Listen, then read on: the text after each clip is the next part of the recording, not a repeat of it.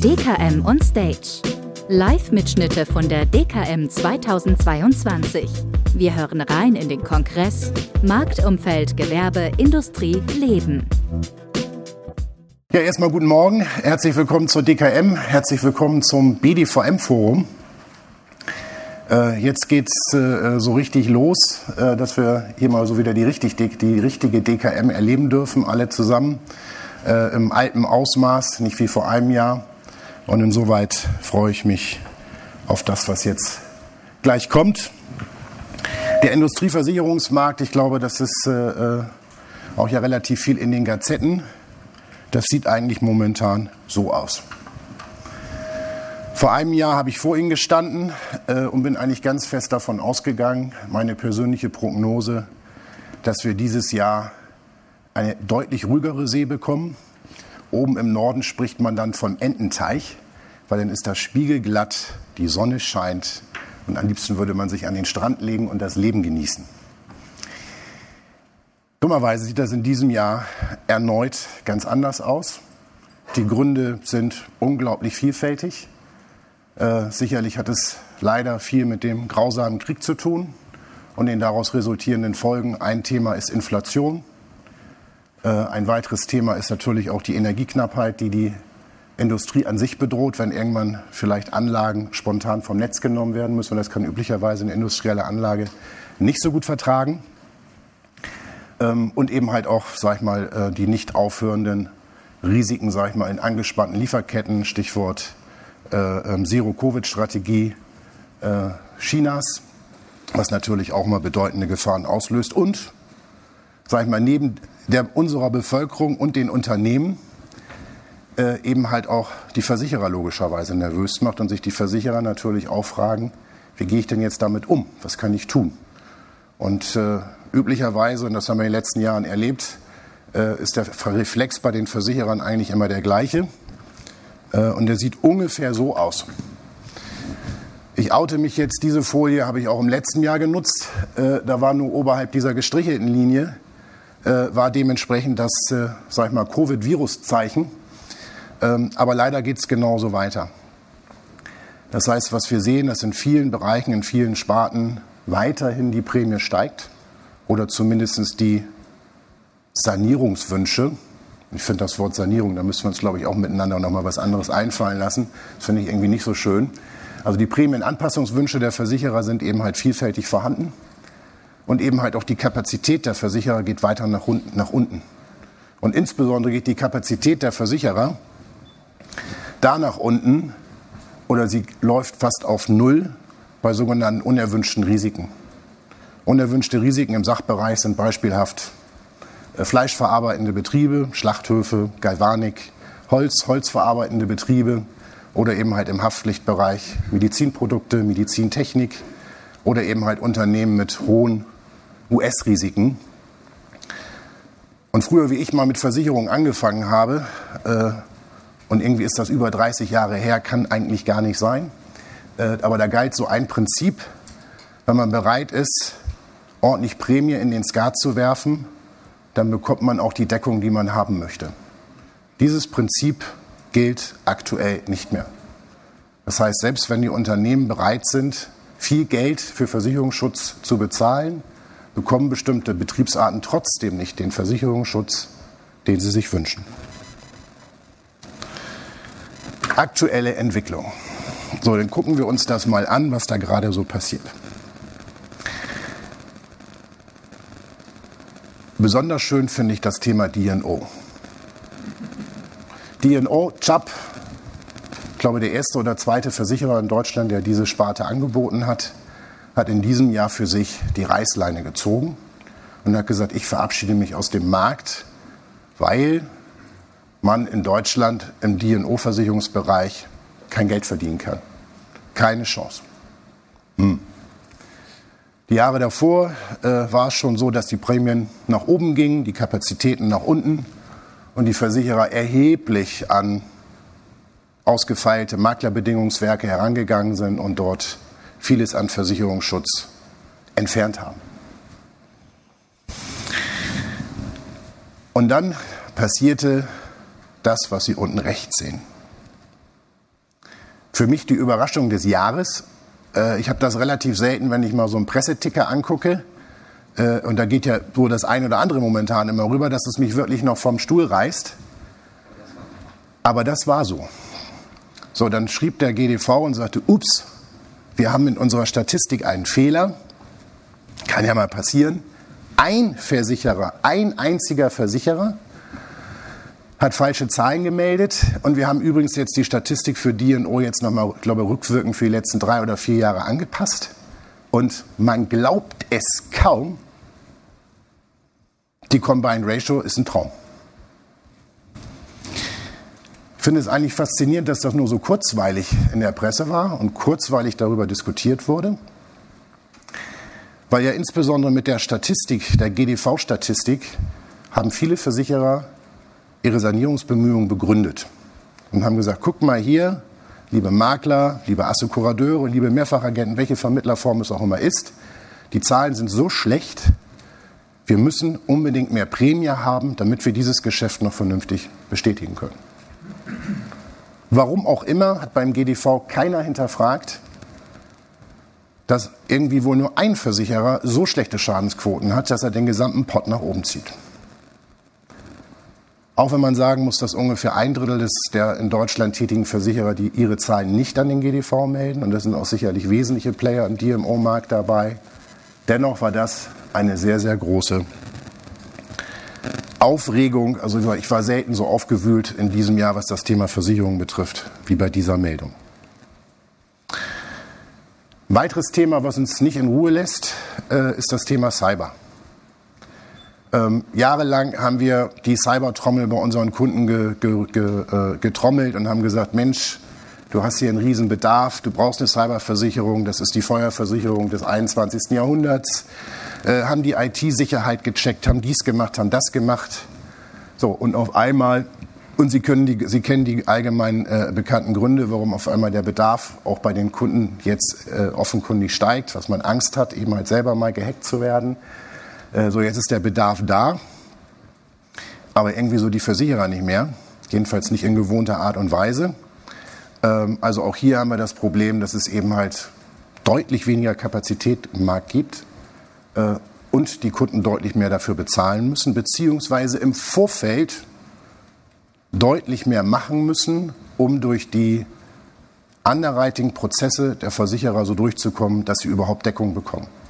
Risikomanagement, letztendlich auch gut, dass die Kunden sich sag mal, mit ihrer IT-Sicherheit auseinandersetzen und sagen, wie muss ich meine Systeme, sowohl Hardware als auch Software, aufrüsten, um dementsprechend äh, einen vernünftigen Versicherungsschutz zu bekommen. Und das Gleiche wird ja auch in vielen anderen Branchen von den Kunden in der Feuerversicherung erwartet, äh, dass man eine Sprinkleranlage hat, dass man, was weiß ich, Feuerwehrpläne hat, wie man dann auf das Gelände zugreifen kann, falls es zu einem großen Feuer kommt. Und ich glaube, das, was wir in diesem Jahr das erste Mal auch plakativ erleben, was, glaube ich, gefühlt für viele eine große Überraschung ist, äh, wir erleben den absoluten Wirkzusammenhang hautnah zwischen Rückversicherung und Erstversicherung. Die Rückversicherungsmärkte sind auch aufgewühlt wie schon lange nicht mehr. Mit großer Verwunderung der Versicherungswirtschaft ist auch dieses Jahr wieder ein Hurricane über Florida hinweggezogen und hat wieder Milliardenschäden verursacht. Komisch. Und dass natürlich dann die Rückversicherer sagen, äh, die Preise müssen hoch, nachdem wie immer in Florida die Häuschen verschwunden sind, die Yachten untergegangen sind äh, und man auch den Schaden Bernd äh, in Deutschland auch aus dem letzten Jahr noch nicht so richtig verdaut hat ähm, ist vermutlich grundsätzlich auch nachvollziehbar. Also auf jeden Fall ist es so, dass momentan auch Versicherer zu uns sagen, ich kann eigentlich für bestimmte Risiken noch gar keine Binding Offer oder Binding Quote abgeben, weil mein Rückversicherungsschutz steht noch nicht. Also insbesondere mit, mit internationalen Märkten zu tun hat, mit dem englischen Markt, dann sagen die, wartet bitte noch, weil ich verhandle gerade meine Rückversicherungsverträge. Ich hoffe, dass wir jetzt aufgrund von Baden-Baden bald alle miteinander Gewissheit haben, wie dann die Rückversicherer oder wie die Versicherer ihren Rückversicherungsschutz geordnet haben, damit wir dann hoffentlich miteinander die letzten Deckungen komplettieren können. Und ich glaube, jeder größere Industrieversicherungsmakler hat noch eine mehr oder weniger lange Liste von Kunden, denen noch Deckungskapazität fehlt. Diese Deckungskapazität hat teilweise, teilweise was eben halt mit den Betriebsarten zu tun. Einige davon habe ich schon genannt, für die es eben halt sehr schwierig ist, momentan Versicherungsschutz zu bekommen. Und das weitere Thema ist aber auch, dass, äh, und das wird, glaube ich, heute wird es dazu auch noch einen Vortrag vom BDVM geben, äh, das Thema ESG. ESG zieht immer schärfer in die Underwriting-Richtlinie der Versicherer ein. Ähm, und irgendwie ist es aber auch noch schwammig und wir haben zumindest kompositseitig keine allgemeine Definition dessen, was denn jetzt eigentlich noch so ESG-konform ist. Und viele kaprizieren sich ja auf das Thema E, also Umwelt, Environmental. Aber wie ist das denn eigentlich mit Social und wie ist denn das eigentlich mit Governance? Und das sind für mich gefühlt sehr weiche Faktoren, die da zugrunde gelegt werden können. Weil bei E kann ich noch sagen, okay, wie viel CO2-Ausstoß habe ich, wie viel habe ich dies, wie viel habe ich das, wie viel Müll produziere ich äh, in, in, in Tonnen oder was auch immer. Aber bei dem S und bei dem G wird es schon schwieriger. Und es führt eben halt dazu, dass bestimmte Versicherer deutlich schneller sind als die Politik und teilweise die Versicherer eben halt auch noch ihre alte ESG-Politik umsetzen. Ähm, wir aber ja nun zwischenzeitlich in der Welt der Zeitenwende leben und in der Zeitenwende eben halt unter anderem beschlossen wurde, dass man Kohlekraftwerke länger laufen lassen muss und will, um die Versorgungssicherheit der deutschen und europäischen Bevölkerung sicherzustellen. Und das Gleiche gilt eben auch für Atomkraftwerke. So, man kann jetzt sagen, man findet diese Energieerzeugungsform toll oder blöd oder was auch immer. Äh, aber ich glaube, eins ist sicher, die Leute und auch die Industrie wollen Strom aus der Steckdose haben, weil ansonsten funktioniert unser Zusammenleben nicht. So, aber ein wichtiger Baustein für all das ist eben halt auch, dass die Versicherer bereit sind, diese Technologien weiter zu versichern. Und nicht sagen, nee, eigentlich will ich nicht mehr oder ich darf nur noch eine Kapazität von maximal X oder Y zur Verfügung stellen. Und was mich dann besonders beunruhigt ist, dass es tatsächlich Erstversicherer gibt, die sagen, nö, also ich bin da schon bereit mitzuziehen und Kapazität zur Verfügung zu stellen und mein meinen volkswirtschaftlichen Auftrag hier zu erfüllen, wo ich erstmal sage, danke, das finde ich großartig. Und dann kommt kurze Zeit später, Munich Re wird restriktiver bei Öl- und Gasprojekten, Schrägstrich Kohle. Und da haben wir dann wieder den Wirkzusammenhang. Das heißt, hier ist vielleicht auf der einen Seite der Erstversicherer, der sagt, ey, ich wäre schon dabei und würde euch helfen und würde euch unterstützen. So, aber eben halt auf der anderen Seite, wenn die Rückversicherungstreaties also der Rückversicherungsschutz nicht steht, dann bin ich mir sehr sicher, dass der Versicherer das nicht zu 100 Prozent in seinen sogenannten Eigenbehalt nimmt und sagt, gar kein Problem, nehme ich mal 100 Millionen für mein Ticket in meinem Buch und wenn es knallt, ist das alles schon nicht so schlimm. So, und dann gibt es natürlich dann eben halt auch, äh, ähm, sag mal, dann in der Industrie diese, diese, diese, sag ich mal, Aussagen, und das finde ich eigentlich schlimm, wenn die Industrie sagt, wir verlieren den Glauben an die Versicherer. Und es gab auch sogar, ich weiß gar nicht, ob es hier drauf ist, da musste ich auch richtig schlucken, wo ein Versicherer als Kriegsgewinnler bezeichnet wurden. All das tut mir persönlich sehr weh, wo ich sage, liebe Leute, das kann so nicht sein. Auch in dieses Rampenlicht dürfen wir meines und sollten wir meines Erachtens nicht kommen. So, und dann, was passiert als nächstes? Und auch da sage ich, und täglich grüßt das Murmeltier. Ist das Glaubwürdigkeit oder nicht? Äh, kann man darüber diskutieren? Ist das interpretationsfähig? Was wir auf jeden Fall sehen, dass eigentlich die Masse, die Masse aller Versicherer für das letzte Geschäftsjahr extrem gutes Geld verdient haben. Einige haben sogar die besten Unternehmensgewinne in der jeweiligen, also in ihrer Unternehmensgeschichte erzielt. Versicherer wachsen und nicht nur die Prämie, sondern die Erträge wachsen auch. Und es kommt immer dann wieder das Argument, äh, ja, so Motto, liebe Makler, dann guckt euch doch mal an, wo die Gewinne herkommen. Kommen sie aus der Kapitalanlage, kommen sie aus dem Ausland, kommen sie aus dem Privat- und Gewerbegeschäft äh, und so dem Motto. Und dieses, diesen gesamten Pot können, dürfen und wollen wir nicht mehr betrachten, sondern wir wollen Sparte für Sparte betrachten. Also der Ausgleich von Sparte A zu Sparte B, interessiert uns nicht mehr, sondern jede Sparte muss das eigene Geld verdienen.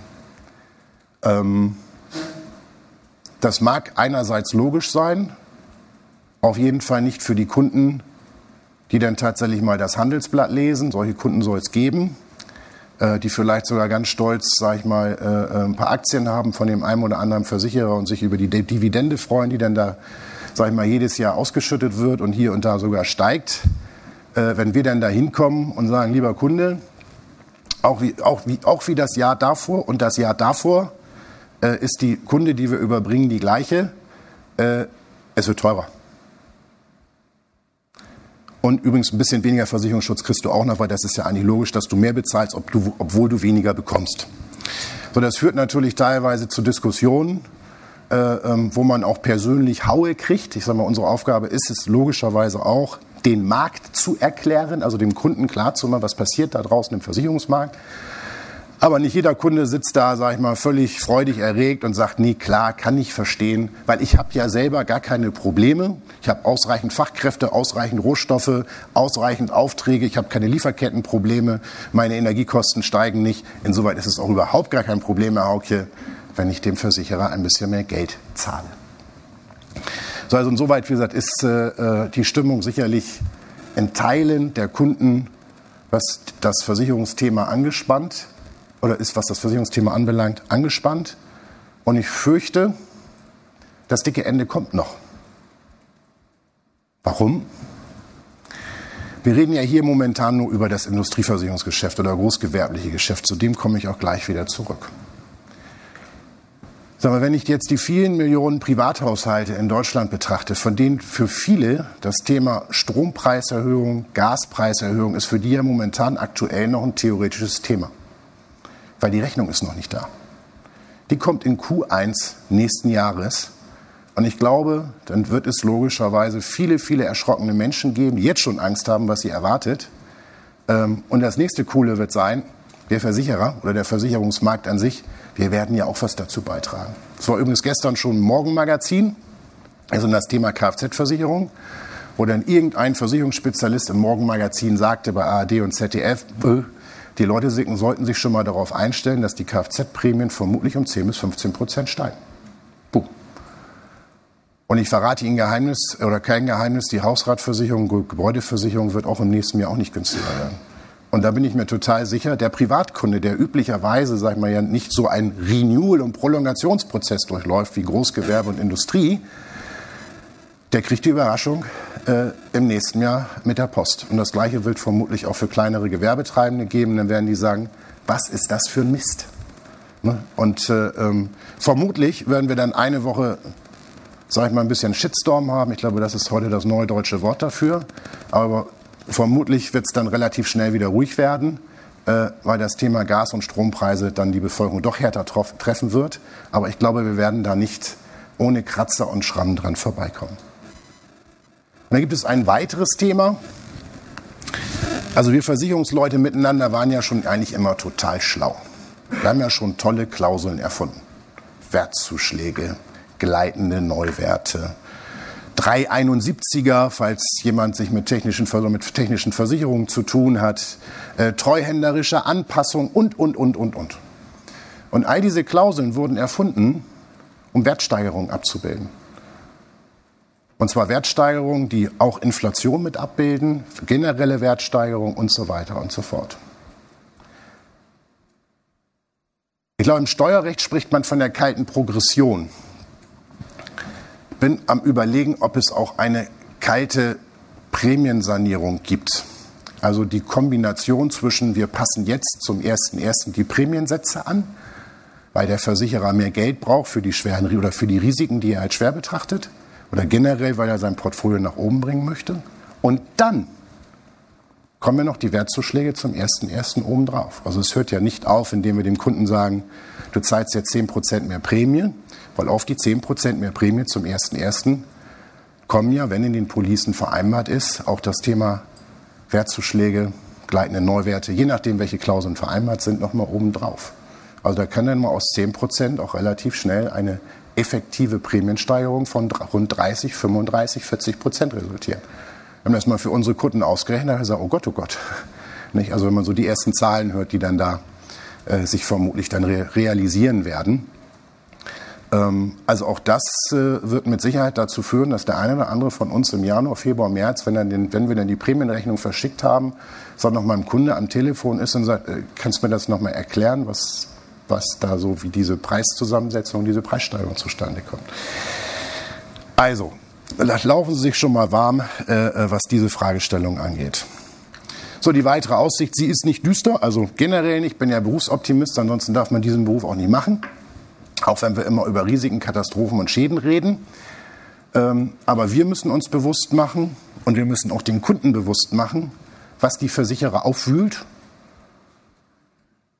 und was dementsprechend dazu führt, dass man vermutlich auch im nächsten Jahr, weil ich glaube, es hört nicht auf, äh, dass wir weiter über Prämie und Kapazitäten und auch den Inhalt von Versicherungsbedingungen sprechen werden. Das Thema Größtschäden ist meines Erachtens zumindest für Deutschland, auch für andere Länder rauf und runter analysiert worden, aber wird dann auch logischerweise weitere Auswirkungen haben. Äh, und das natürlich auch damit gemeint, also das Thema Naturkatastrophe. Ähm, und es ist ja nun auch tatsächlich so, dass man irgendwie statistisch anerkennen muss, dass es häufiger größere Naturkatastrophen gibt, die zumindest so auftreten, dass größere Werte auch vernichtet werden. Auch das Thema Inflation können wir nicht wegdiskutieren, dass dementsprechend die, die Themen weglaufen, die Preise weglaufen. Und wir können auch nicht wegdiskutieren, dass die Rückversicherer offenbar momentan, sagen wir mal, zumindest auch öffentlichkeitswirksam deutlich stärker in das Geschehen eingreifen, als sie es vorher getan haben. Für mich waren gefühlt vor zehn Jahren die Rückversicherungsverhandlungen, also Versicherer, Rückversicherer, die wurden sehr elegant, angenehm, sag ich mal, im Hintergrund geführt. Aber momentan ist es ja schon, dass vor jeder Rückversicherungskonferenz die Rückversicherer ihre Statements abgeben. Ich glaube, das letzte war der E&S-Rück, die gesagt haben, die Kfz-Preise müssen deutlich nach oben, das passt sonst nicht. Äh, und das hat man vorher eigentlich so in dieser Intention, in dieser Deutlichkeit nicht gesehen. Ähm, also auch hier ist es dementsprechend so, dass, äh, sag ich mal, dann dementsprechend schon mal darauf vorbereitet wird, dass man mehr Geld haben möchte. Und das führt natürlich auch dann üblicherweise dazu, dass das auch irgendwann bei unseren Kunden ankommt. So, dass auf einer Folie von mir mal Kriegsrisiken stehen würde, hätte ich auch nicht für möglich gehalten. Ähm, so, und leider Gottes ist es eben halt auch so, dass wir uns damit auseinandersetzen müssen, was so ein Krieg dann bedeutet, insbesondere was das Thema Lieferkette angeht. Das hat aber auch was mit Sanktionen zu tun. Also welcher Kunde macht eigentlich was äh, ähm, und können Dinge vielleicht dahin kommen, wo sie nicht hingehören ähm, und so weiter und so fort. Digitalisierung, brauchen wir nicht drüber reden, ist das weitere große Thema, ist für die Versicherer total easy. Ne, also bis die ihre IT umgestellt haben, dauert das so noch so 10 bis 20 Jahre. Ähm, vielleicht ist das auch schon zu optimistisch, aber das äh, ist natürlich sagen wir, für die Versicherer ein Riesen, eine Riesenherausforderung, wenn man teilweise die IT sieht, grüne Schrift auf schwarzem Hintergrund. Und wenn ich sage, wenn man daran will, ich sage Prost Mahlzeit, also und sag mal, wenn man sich auch mal, ich mache das gerade, wenn mein, weil mein Sohn gerade sag mal, sich mit der Berufswahl beschäftigt, dann habe ich mir mal so Internetseiten, der, also von meiner Seite aus der Versicherer anguckt, was die Stellenangebote und Trainee-Angebote angeht. Ich will gleich sagen, ich will mich da nicht bewerben. Ähm, aber dass ungefähr 50 Prozent plus der Trainee-Angebote, die Versicherer anbieten, irgendwas mit IT zu tun haben. Ne, also das ist gefühlt eigentlich bei jedem Versicherer so. Die suchen Trainees für ihren IT-Bereich und daran ist meines Erachtens dann auch schon offenbar, was da los ist. So, es gibt Angst äh, vor Pandemie, aber insbesondere Cyberpandemie. Äh, Silent Cyber, ja, nein, wobei ich habe das Gefühl, dass da langsam Ruhe einkehrt und dass man die Bedingungen erstmal so lässt, wie sie sind und nicht mit weiteren Silent Cyber Exclusions auf uns zukommt. So das Thema Fachkräfte das, äh, und wie man Fachkräfte gewinnt, das überlasse ich meiner lieben Vizepräsidentin Julie Schellack, ähm, weil das ist offenkundig eben halt für alle momentan im Versicherungsbereich und natürlich auch in der gesamten Industrie ein Riesenthema. Lieferkette hat, glaube ich, jeder schon gespürt, wenn in diesem Jahr ein Kunde einen großen Schaden hat, dass es ewig dauert, bis die Teile da sind, dass es ewig dauert, bis Monteure da sind und dass, wenn die Teile da sind, dass sie üblicherweise mehr kosten ähm, und dass man natürlich dadurch, weil es länger dauert, eben halt auch längere BU-Schäden hat. So, und all diese Auswirkungen, also all das, was da momentan, sage ich mal, ähm, auf die Versicherer zukommt. Und ich sage auch ganz offen, ich glaube, das weiß auch, ich bin jetzt nicht der, der, der, derjenige, der auf die Welt gekommen ist und sagt, ich bin der Versicherungsversteher oder Versichererversteher, sondern ich gehe da immer gerne in den intensiven Dialog. Aber man muss anerkennen, dass aktuell die Zeit für die Versicherer auch nicht ganz einfach ist. Aber ganz wichtig ist für die Versicherer, auch die müssen anerkennen, und zwar ganz deutlich anerkennen, dass auch die Welt nicht einfach ist für die Kunden, sondern viele unserer Kunden sind so bedroht in der jetzigen Situation, wie sie es zum Beispiel in der Corona-Phase noch nie waren. Einige kämpfen gerade wirklich um, um, um ihr Überleben. Das Thema Energiekosten und Lieferkette bringt die an den Rande des Abgrunds. Und die Frage ist, wollen wir von unserer Seite aus, sagen wir, diejenigen sein, die den letzten Stupser gibt oder halt nicht? Weil auch wir tragen dazu bei, wenn wir dem Kunden Versicherungsschutz wegnehmen, den er vielleicht jetzt so nötig braucht wie noch nie, oder eben halt, wenn wir ihm die Prämien auch noch erhöhen und er eigentlich sowieso schon in seine, in seine Kasse guckt und sagt, boah, so richtig viele Taler sind da nicht mehr drin.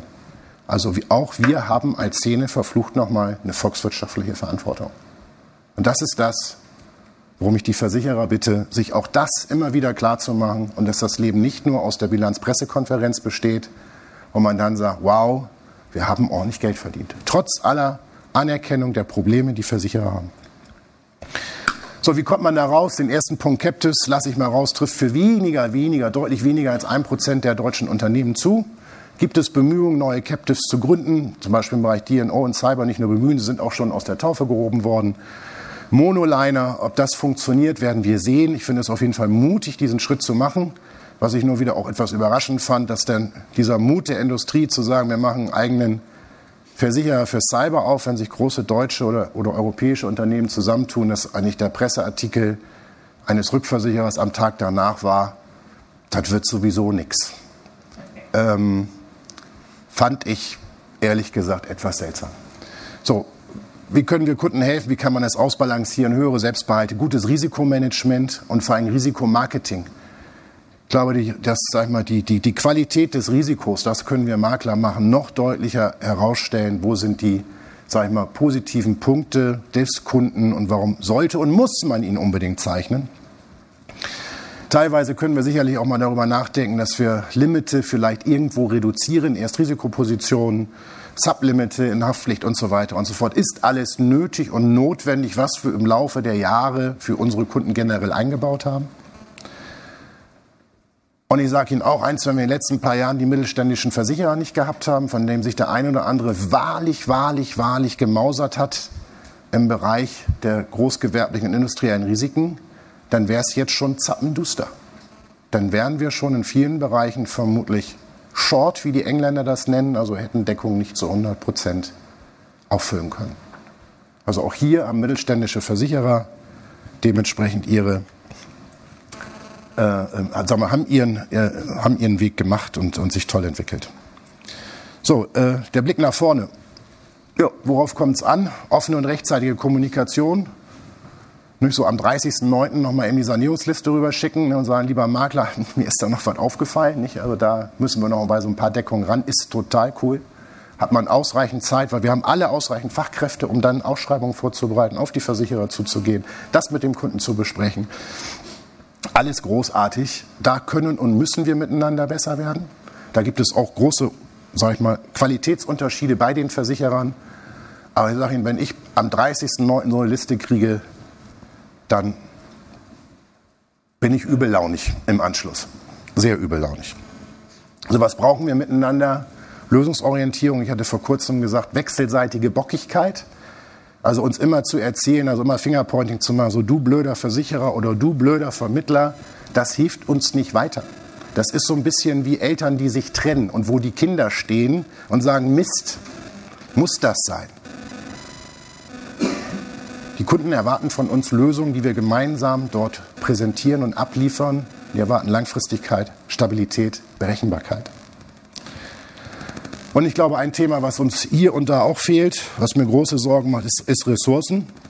Wenn wir jedes Jahr die Bestände drehen, dann brauchen wir Underwriter auf der anderen Seite, mit denen wir das qualifiziert besprechen können. Und wir brauchen Underwriter, die auch entscheiden dürfen und nicht jedes Mal sagen müssen, ich muss das in die Zentrale nach wo auch immer hingeben und dann soll ich das da auch nochmal ein Referral Underwriter oder was auch immer angucken. Und die sind sowieso alle abgesoffen.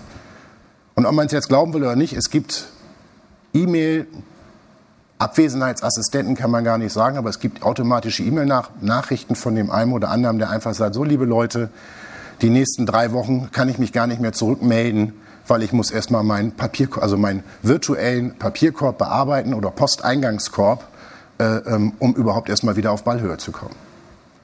Ähm, also auf Deutsch, es ist alles, alles nicht so leicht, es ist wahrlich herausfordernd. Und was, was, was hilft uns?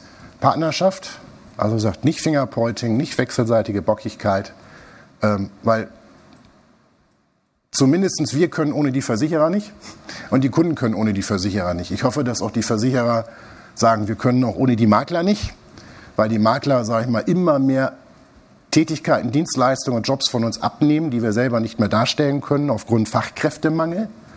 Ähm, aber das ist, ist eben halt auch, was es benötigt, sage ich mal, eine anständige, belastbare Partnerschaft, um in solch unruhigen Zeiten, und Sie erinnern sich an mein, an mein Bild äh, mit dem Leuchtturm und der aufgewühlten See, äh, um da gemeinsam anständig durchzukommen. So das von meiner Seite aus als äh, äh, ein Durchflug durch das äh, großgewerbliche und industrielle Geschäft, was da für mich gefühlt momentan los ist und woran wir miteinander arbeiten müssen. Vielen Dank.